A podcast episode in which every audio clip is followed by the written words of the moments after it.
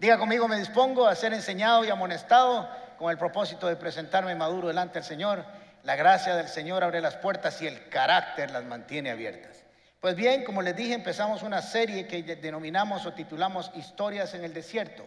Vamos a pasar varios fines de semana conociendo de varios personajes y diferentes actividades que se dieron en el desierto para aprender de ellas. Cuando pensamos en desierto, obviamente nuestra primera imagen es un lugar árido, seco, sin agua, sin vida, aunque allá abajo en la arena hay mucha vida, por fuera no tiene mucha vida. Ese es el concepto que nosotros tenemos.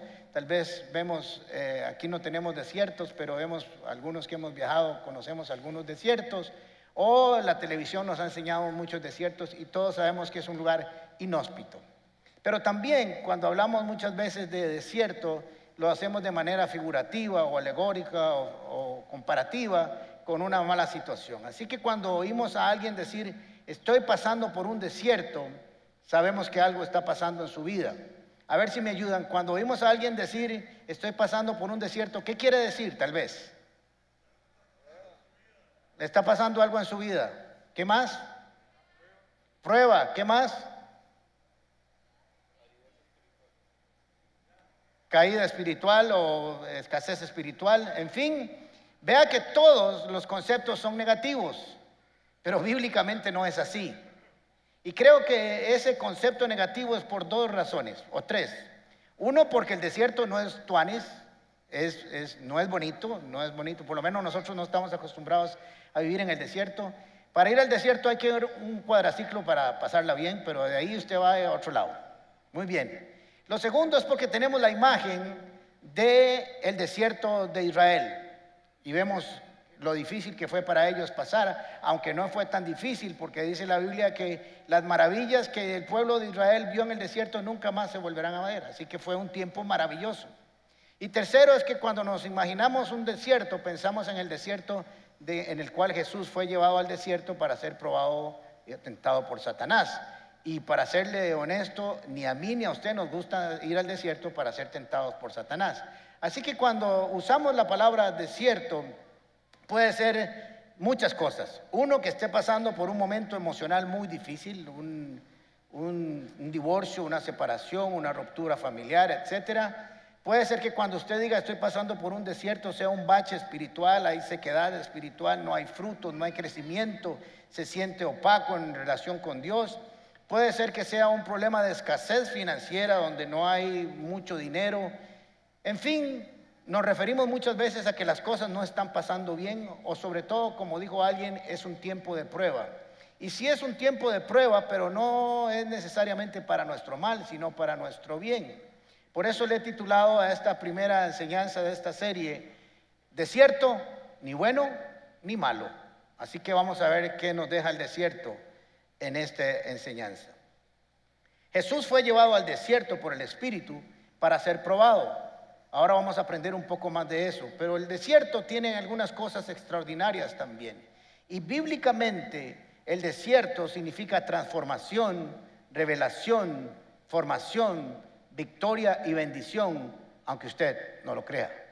Porque esas cosas no parece que vinieran acompañando la vida en el desierto, sino que es sinónimo también de encuentro y comunión. En el desierto hay encuentro y comunión con Dios. Cuando todas las luces se apagan del universo y nos quedamos en el desierto con Dios, quiere decir que algo bueno va a pasar. Miren lo que dice Oseas capítulo 2, versículo 14. Ese Oseas se llama así porque todo el tiempo pasaba haciendo Osea Mae, o sea. Entonces así, así se quedó. Versículo 14. A pesar de todo esto, a pesar de todo esto que, a pesar de todo lo infiel de Israel, a pesar de todo lo idólatra, de toda la falta de fe, de toda la rebeldía, a pesar de eso, Dice, llevaré a Israel al desierto. ¿A dónde lo va a llevar? Y allí con mucho cariño haré que se vuelva a enamorar de mí. Le devolveré sus viñas y convertiré su desgracia en gran bendición. Volverá a responderme como cuando era joven, como cuando salió de Egipto. Qué pasaje más hermoso, ¿verdad? Ahora, cuando yo leo esto que puede pasar en el desierto, uno dice, yo quiero ir al desierto. Si es para eso, yo quiero ir. Si es para tener un encuentro con Dios, si es para que Dios me vuelva a enamorar de Él, si es para que Dios me vuelva a restaurar, el desierto no es tan malo. Así que depende de para qué vayamos al desierto, va a ser bueno o malo y también depende de cómo lo enfrentemos, con qué instrumentos y con qué mecánica espiritual nos vamos a ir al desierto. Es un error entonces pensar a priori que cualquier desierto o todo desierto es para nuestra desgracia y destrucción o para nuestra tristeza. No es así. Ahora vimos este pasaje hermoso que nos dice que Jesús o el Señor nos puede llevar ahí o nos va a llevar en algún momento para enamorarnos de Él. Así que cuando usted esté en un desierto, dígale, tal vez esta sea una buena oportunidad para crecer en el amor que le tengo para el Señor. Muchos de los personajes bíblicos que conocemos hoy no hubieran llegado a ser lo que fueron si no hubieran tenido su propio desierto. Muchos personajes bíblicos pasaron por el desierto y después de que pasaron por él fueron mejores hombres, mejores mujeres. Descubrimos en el desierto que si no hay provisión de Dios, no tenemos mucho que hacer. Así que el desierto nos invita a depender absolutamente de Jesús y de su provisión maravillosa. Algunos de nosotros no seríamos lo que somos si no hubiéramos pasado por el desierto. ¿Ha pasado usted por algún desierto? Todos. Porque si el desierto, si usted y yo no vamos al desierto, le garantizo que el desierto llegará a usted. Todos vamos a pasar por un desierto, porque todo camino a la tierra prometida tiene su desierto. Así que hay que aprender a pasar por ellos de una manera victoriosa. El desierto son los mejores lugares para mejorar nuestra visión del cielo. Nuestra visión de Dios puede ser mejorada cuando nos acercamos a Él a través del desierto y si tenemos la visión clara de qué es lo que Dios quiere para nosotros. Cuando hay un eclipse, cuando hay una lluvia de estrellas, ¿a dónde nos recomiendan ir para ver mejor el cielo? Al desierto. Los grandes telescopios y los grandes radares espaciales están en los desiertos donde no hay intervención de la contaminación de las ciudades.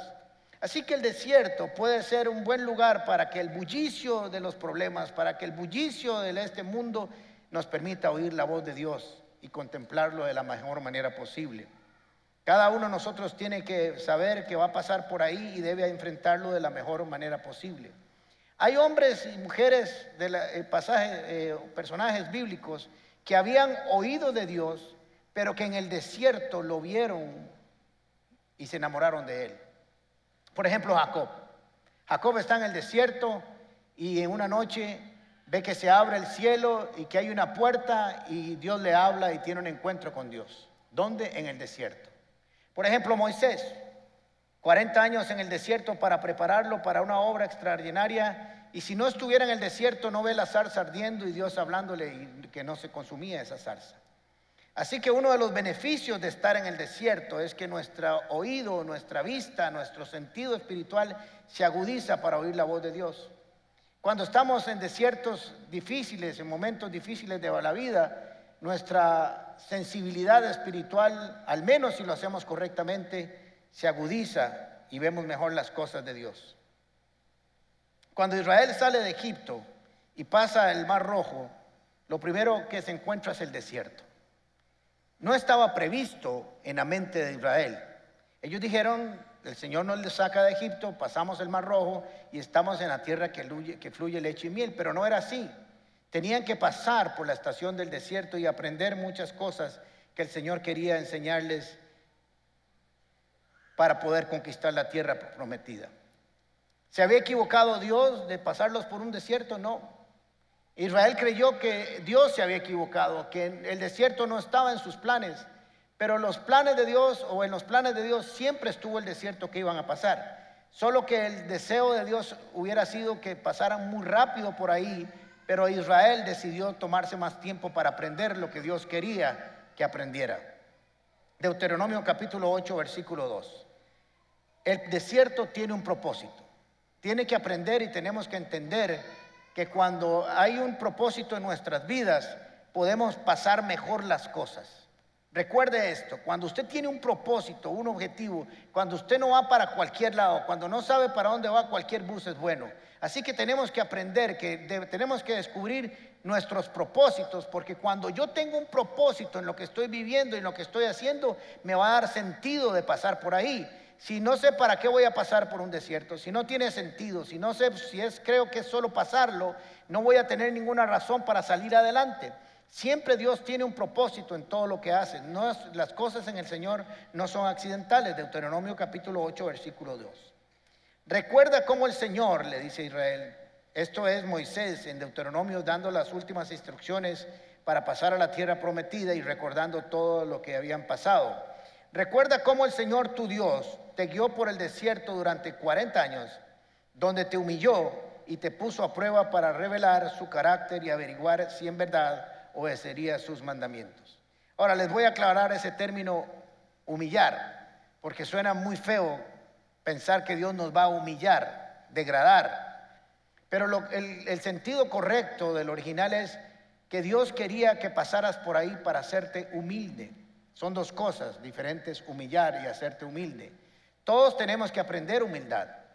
El Señor dijo, aprendan de mí que soy manso y humilde de corazón. Todos necesitamos porque antes de la caída está la soberbia, por eso tenemos que aprender humildad.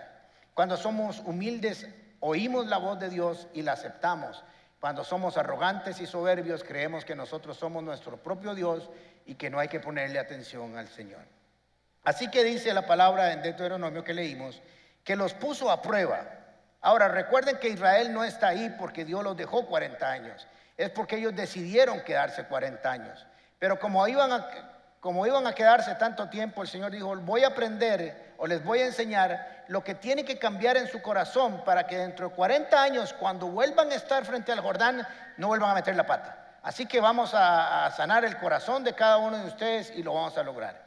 Y dice el pasaje que leímos, los puso a prueba para revelar el carácter, por eso me gusta lo que, lo que decimos aquí cada vez que empezamos, la gracia del Señor hacer las puertas y el carácter las mantiene abiertas, para ver el carácter y averiguar si en verdad obedecerías, para probar si eres obediente, porque si no eres obediente, cuando pases el río Jordán y vayas a la tierra prometida, en lugar de ser para tu bendición, te vas a perder. Nosotros tenemos que entender que el desierto es una preparación para que podamos enfrentar la tierra prometida de manera correcta.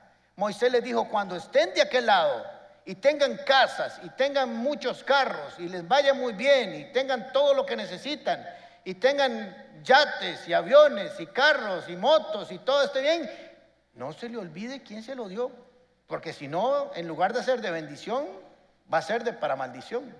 Así que el Señor les dijo, ese camino en el desierto va a ser para probar el material con que cada uno de nosotros está hecho. Y la forma en que nosotros pasemos el desierto va a hablar de lo que nosotros creemos, de nuestras creencias, de lo que realmente está sembrado en nuestro corazón. Y de verdad para ver si obedecemos, porque frente al Jordán no fueron obedientes. Así que en el desierto la ausencia de recursos nos va a permitir ver cómo reaccionamos nosotros frente a esa escasez frente a esa imposibilidad de obtener muchas cosas. Era importante lo siguiente.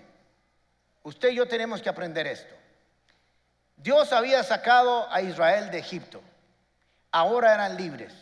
Pero había que sacar ahora de Egipto del corazón de los israelitas. Son dos cosas totalmente diferentes. Una cosa es que yo salga de Egipto. Una cosa es que yo salga del mundo, que renuncie a este mundo y pase al reino de la luz. Y otra cosa es que saque el reino de las tinieblas de mi corazón. Así que había que sacar de Egipto al corazón del corazón de los israelitas. ¿Por qué? Porque 400 años de esclavitud, 400 y pico, les habían marcado un ADN que había que transformar y que había que corregir. Deuteronomio capítulo 8, versículo 3 en adelante. Sí, te humilló permitiendo que pasaras hambre y luego alimentándote con maná un alimento que ni tú ni tus antepasados conocían hasta ese momento. O sea que hubo una manifestación extraordinaria y sobrenatural para empezar en el desierto. Lo hizo para enseñarte que la gente no solo vive de pan, sino que vivimos de cada palabra que sale de la boca del Señor. Durante 40 años no se te gastó la ropa que llevabas puesta, ni se te hincharon los pies, ni dicen otro pasaje de números, ni las sandalias se gastaron. Una mala noticia para las damas y para los caballeros también, porque hay mucho caballero amante de la ropa, no estrenaron en 40 años. El mismo matrimonio fueron y el mismo cumpleaños fueron con la misma ropa. Pero no hay problema, Willis, el Señor estaba ahí. Así que vean qué interesante, porque el Señor dice que les dio de comer una comida sobrenatural, que no habían comido nadie nunca. En el desierto podemos recibir la mayor y más grande revelación de la provisión de Dios como nunca en la historia, como nunca la hemos vivido. Así que puede ser, si tenemos el enfoque correcto, que el desierto sea una buena oportunidad para ver la gloria de Dios sobre nuestras vidas, para que Dios haga cosas que nunca ha hecho en nuestras vidas ni en nuestros antepasados. Así que cuando entre al desierto, dígale, Señor, bien, no está bonito entrar al desierto, pero si lo vamos a hacer, lo vamos a pasar bien. Y quiero empezar viendo cosas hermosas. Y preparo mi corazón para pasarlo bien. Señor quería que en el desierto Israel aprendiera a depender de Dios. Quería que Israel aprendiera a relacionarse con un Dios que no conocían. Porque ellos no conocían al Señor. Ellos habían oído del Señor. El único que andaba ahí caminando con alguna información diferente a la que tenía el pueblo era Moisés. ¿Por qué? Por 40 años en el desierto. La diferencia entre todos los demás israelitas y Moisés era 40 años en el desierto que le permitieron ver la gloria de Dios sobre su vida. Eso era todo. Por eso él pudo pensar, actuar, hablar y hacer cosas diferentes, porque conocía al Dios que los estaba sacando. Ahora había que sacar el corazón del corazón de los israelitas a los egipcios. ¿Y por qué? ¿Por qué Dios quería que aprendieran a depender de Él? Porque en la estructura de la esclavitud de Israel, Israel funcionaba así.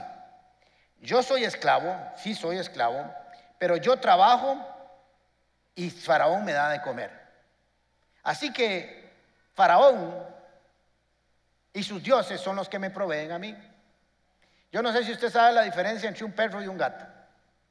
El perro está en la casa, Ve venir a su amo, le mueve la cola, da vueltas, brinca y cuando ve venir al amo dice, él me da cariño, él me da de comer, él me cepilla, me deja dormir en su sofá, él debe ser Dios.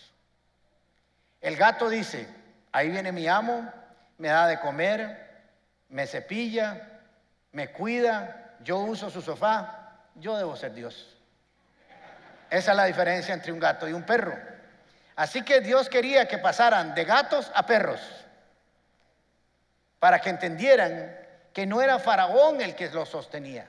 Ahora ya no eran esclavos, ya no tenían que trabajar por la comida basado en una esclavitud, en una obligatoriedad, sino que si se relacionaban correctamente con Dios y lo amaban y le adoraban y le servían, Dios se iba a encargar de ellos. Ya no tenían que ser más esclavos, tenían que aprender a ser hijos de la libertad. Y así sucede con cada uno de nosotros. Tenemos que aprender a ser hijos de la libertad. Esa es la diferencia entre la ley y la gracia. Los israelitos estaban bajo la ley de que si trabajaban y hacían y obedecían, Faraón les daba de comer. Del otro lado, en la tierra prometida, si se relacionaban con Dios y le servían y creían que cada mañana Él las iba a proveer, Él lo iba a hacer. Así que tenemos que aprender varias lecciones del desierto. Jesús es nuestro pan en el desierto. Y cuando hablamos de pan, es de provisión de cualquier cosa que necesitemos. Si tu desierto, que le llamas así o le llamamos así porque estamos en prueba, es de escasez financiera, tienes que creer que aunque haya poco, Dios no te va a dejar morir en el desierto. Nadie se murió en el desierto por falta de recursos. Nadie. Los que se murieron, y ahora lo vamos a ver, se murieron porque se hicieron viejitos y murieron. Pero nadie se murió por falta de comida o falta de agua o falta de alimento o protección. Ninguno. Nadie. Porque Dios estaba con ellos. Así que tenemos que aprender a que ese pan diario, a que no solo de pan vive el hombre, sino que de toda boca, que toda la palabra que sale de la boca de Dios. En las pruebas tenemos que aprender o en los desiertos tenemos que aprender que tenemos que ir a alimentarnos de la palabra de Dios todos los días. Que Dios quiere que aprendamos a depender de Él absolutamente. Si estás en un proceso emocional, Dios puede sanar tus emociones. Si estás en un problema de trabajo, Dios puede proveerte trabajo. Lo que no puede Dios es cambiar tu corazón, porque eso le toca a cada uno de nosotros tomar la decisión de ser transformados por su espíritu. Pero Dios lo va a proveer. Dios quería que todos los días los israelitas lo buscaran, como trabajaban todos los días para comer en Egipto. Ahora Dios quería simplemente que confiaran en Él todos los días. Por eso el maná caía todos los días. Dios les pudo haber dado maná para los próximos 40 años en unas bodegas gigantes. Pero eso nos quita dependencia de Dios. Eso nos quita la necesidad de buscar a Dios todos los días. Cuando los israelitas abrían en las mañanas sus tiendas de campaña, se asomaban, veían hacia el desierto y ahí estaba el maná esperándolo. Cerraban las puertas y salían cantando aquella canción que dice maná, maná, tap, maná, maná, tap, y así iban a recogerlo. Con esa canción, aunque no lo crean. Más muy muchanero, ¿ah? Pero Dios quería que todos los días levantaran sus ojos al cielo. Y que todos los días fueran con gratitud a tomar lo que Dios les había dado. Porque ahora su proveedor era Dios. Ahora miren qué interesante como Dios los hizo aprender dependencia.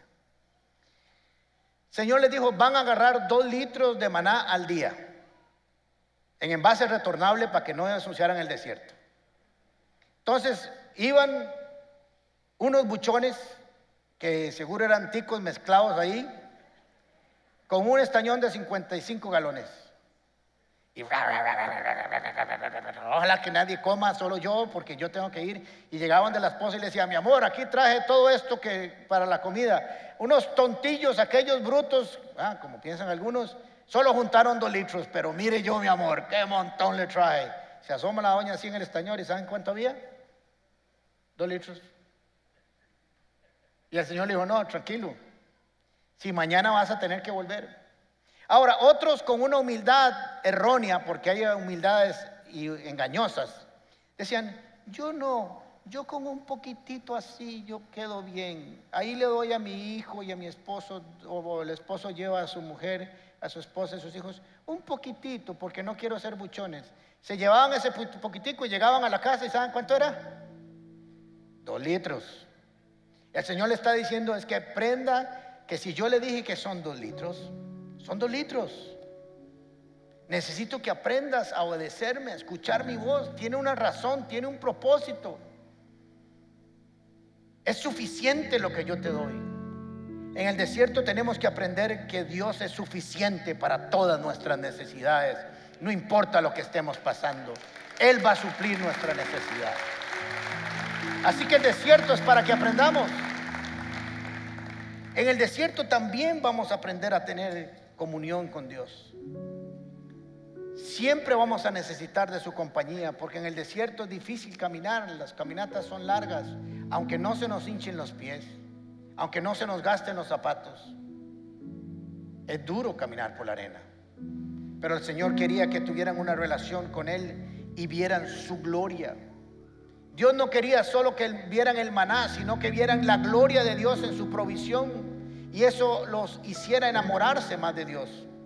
Éxodo capítulo 16, versículo parte del 6 y el 7 dice, esta tarde, la tarde que, que Dios estaba hablando con Moisés, esta tarde sabrán que fue el Señor quien los sacó de Egipto, no los hombres. Y por la mañana verán la gloria de Dios cuando caiga el maná. Dios quería que cuando cayera su provisión, ellos pudieran ver no solo pan, sino que la gloria de Dios había descendido sobre su pueblo y que entendieran que no habían salido solos, sino que salían en su compañía. Nadie se muere en el desierto, como les dije, por necesidad o por comida o por vestido. Los que se quedaron, se quedaron ahí más tiempo por desobediencia. Números 32, 1. O 13, perdón. El furor del Señor se encendió contra Israel y los hizo andar errantes 40 años por el desierto, hasta que pasó toda la generación que había hecho lo malo delante de los ojos del Señor. La generación que se quedó en el desierto no fue porque Dios les quedó mal sino porque Dios le dijo, si ustedes no tienen el carácter para entrar, nos vamos a tomar el tiempo para crear una nueva generación de hombres y mujeres que sí estén dispuestos a conquistar la tierra prometida. Y el desierto va a ser una lección para pulirnos y para crear carácter. No importa la razón por la cual estemos pasando por el desierto, Dios nunca nos abandonará, Dios nunca te abandonará. Sea que hayas, te hayas equivocado, que hayas metido la pata y estás en el desierto por tu propia decisión, los israelitas estaban ahí porque se desobedecieron y aún así Dios estaba con ellos. Éxodo capítulo 13, versículo 21 al 22 dice, de día el Señor iba al frente de ellos en una columna de nube para indicarles el camino. De noche los alumbraba con una columna de fuego. De este modo podían viajar de día y de noche. Jamás. ¿Cuándo? ¿Cuándo? La columna de nubes dejaba de guiar al pueblo durante el día, ni la columna de noche, ni, la columna de fuego de noche. Cierre sus ojos y dígale, jamás el Señor quitará su columna y su nube sobre mi vida. No importa por dónde haya, vaya, en el nombre de Jesús. Amén y amén. Nunca el Señor me va a abandonar. Así que el Señor les dijo, vamos juntos. En la noche vamos a tener que caminar es oscuro, es frío, los desiertos en la noche son muy fríos, pues había una columna de fuego que los iba guiando. Y cuando estaba el sol del mediodía, una columna, una sombrilla celestial sobre ellos y los protegía para seguir adelante. Pareciera con todo esto que el desierto no es tan malo, que las cosas que vamos a ver son cosas maravillosas y que su compañía nunca va a estar lejos de nosotros. Al desierto entramos voluntariamente o invitados, les dije. Miren cómo Jesús iba al desierto cada rato. Voy a leerles solo una, Marcos 1.35. Levantándose muy de mañana, siendo aún muy oscuro, salió y se fue al lugar desierto y allí oraba. El desierto es un lugar de comunión, donde se apagan todo el ruido de la ciudad, todos los ruidos de los problemas, todos los ruidos de los demás, y nos queda solo la capacidad de oír la voz de Dios que nos instruye y nos corrige. Ahora, todos vamos a pasar por un desierto. Y el amor de Jesús es tan grande y hermoso que Él dijo, o no lo dijo, que el Padre planificó que Él iba a pasar por un desierto para enseñarnos a nosotros cómo se pasa al otro lado del desierto de manera victoriosa. Mateo capítulo 4, versículo 1 dice, luego el Espíritu de Jesús llevó a Jesús al desierto para que el diablo lo sometiera a tentación o a prueba, depende de la versión que usted esté leyendo. Después de ayunar 40 días y 40 noches tuvo hambre, yo tendría hambre al segundo día por si acaso. Y el tentador se le acercó y le propuso, etcétera, ya conocemos la historia. Ahora miren cuando Jesús es llevado al desierto para ser probado. Había sido bautizado por Juan el Bautista el Espíritu Santo había venido como paloma sobre él para ungirlo, encomendarlo, y se oyó una voz del cielo que decía, este es mi Hijo amado en el cual tengo complacencia. Jesús estaba desde su nacimiento en el mejor momento de su vida para empezar el ministerio, pero ¿qué le faltaba? La prueba en el desierto. En el desierto no vamos porque somos buenos o malos, es porque Dios tiene que pulirnos, como les he enseñado. Es porque Dios quiere revelarse a nosotros. Es porque quiere ver qué hay en nuestro corazón y que nosotros mismos sepamos qué es lo que hay en nuestro corazón y cómo vamos a reaccionar. Y en nombre de quién, a quién adoramos y aprendemos a adorar y a quién confiamos en medio del desierto. Jesús nos enseñó que Él pasó por el desierto y lo pasó de manera victoriosa, con dos armas esenciales Primero, cuando fue llevado al desierto estaba lleno del Espíritu Santo. No espere estar en el desierto o entrar al desierto para buscar la llenura del Espíritu Santo para que le dé fortaleza. Estemos siempre listos como los scouts para entrar al desierto, porque no sabemos cuándo vamos a entrar y lo mejor es que nos agarre en el, estado de mayor espiritualidad de nuestras vidas, con la mayor y más poderosa presencia de su Espíritu en nosotros. Y lo segundo, nos enseñó a que se vence con la palabra de Dios. No busque estrategias, no busque estrategias humanas. Oración, presencia del Espíritu Santo y usar el arma correcta, la espada de la palabra para defendernos en los ataques del enemigo. Y le garantizo, le garantizo, Porque Jesús nos dejó su ejemplo, que lo vamos a pasar. Y lo vamos a pasar con victoria. Así que vamos a dar un resumen rápidamente de lo que aprendimos esta mañana. El desierto no es bueno ni malo. Todo depende cómo usted lo enfrente y con las armas y con quién lo enfrente. Jesús pasó por el desierto primero que nosotros y no estaba en pecado. Así que cuando alguien está pasando por un desierto no lo juzgue, porque no necesariamente es que está mal. Puede ser que esté tan bien que Dios quiere tener un trato especial en sus vidas. No te preguntes si Jesús sabe lo que está sintiendo en medio del desierto, porque Jesús ya pasó por ahí. Hebreos capítulo 4, versículo 14 en adelante dice, por lo tanto, ya que tenemos un gran sumo sacerdote que entró en el cielo, Jesús el Hijo de Dios, aferrémonos a lo que creemos. Por eso es importante saber qué creemos, qué cree usted. Usted tiene que saber qué cree, porque una creencia equivocada y errónea le va a dar errores en el, en el resultado de su vida. Tenemos que tener las creencias correctas. Nuestro sumo sacerdote comprende nuestras debilidades. Jesús comprende tus debilidades y las mías porque Él fue hombre y pasó todas las pruebas que usted y yo hemos pasado y todas las tentaciones, más dice ahí, más no hubo en el pecado. Nuestro sumo sacerdote comprende nuestras debilidades porque enfrentó todas y cada una de las pruebas que enfrentamos nosotros, mas nunca pecó. Así que puedes decirle, Señor, tú sabes lo que yo siento. Y Jesús te dice, sí, yo sé lo que sientes, pero también tienes que oír mi voz y ser obediente porque yo te voy a decir cómo salir de ahí. En el desierto hay un propósito.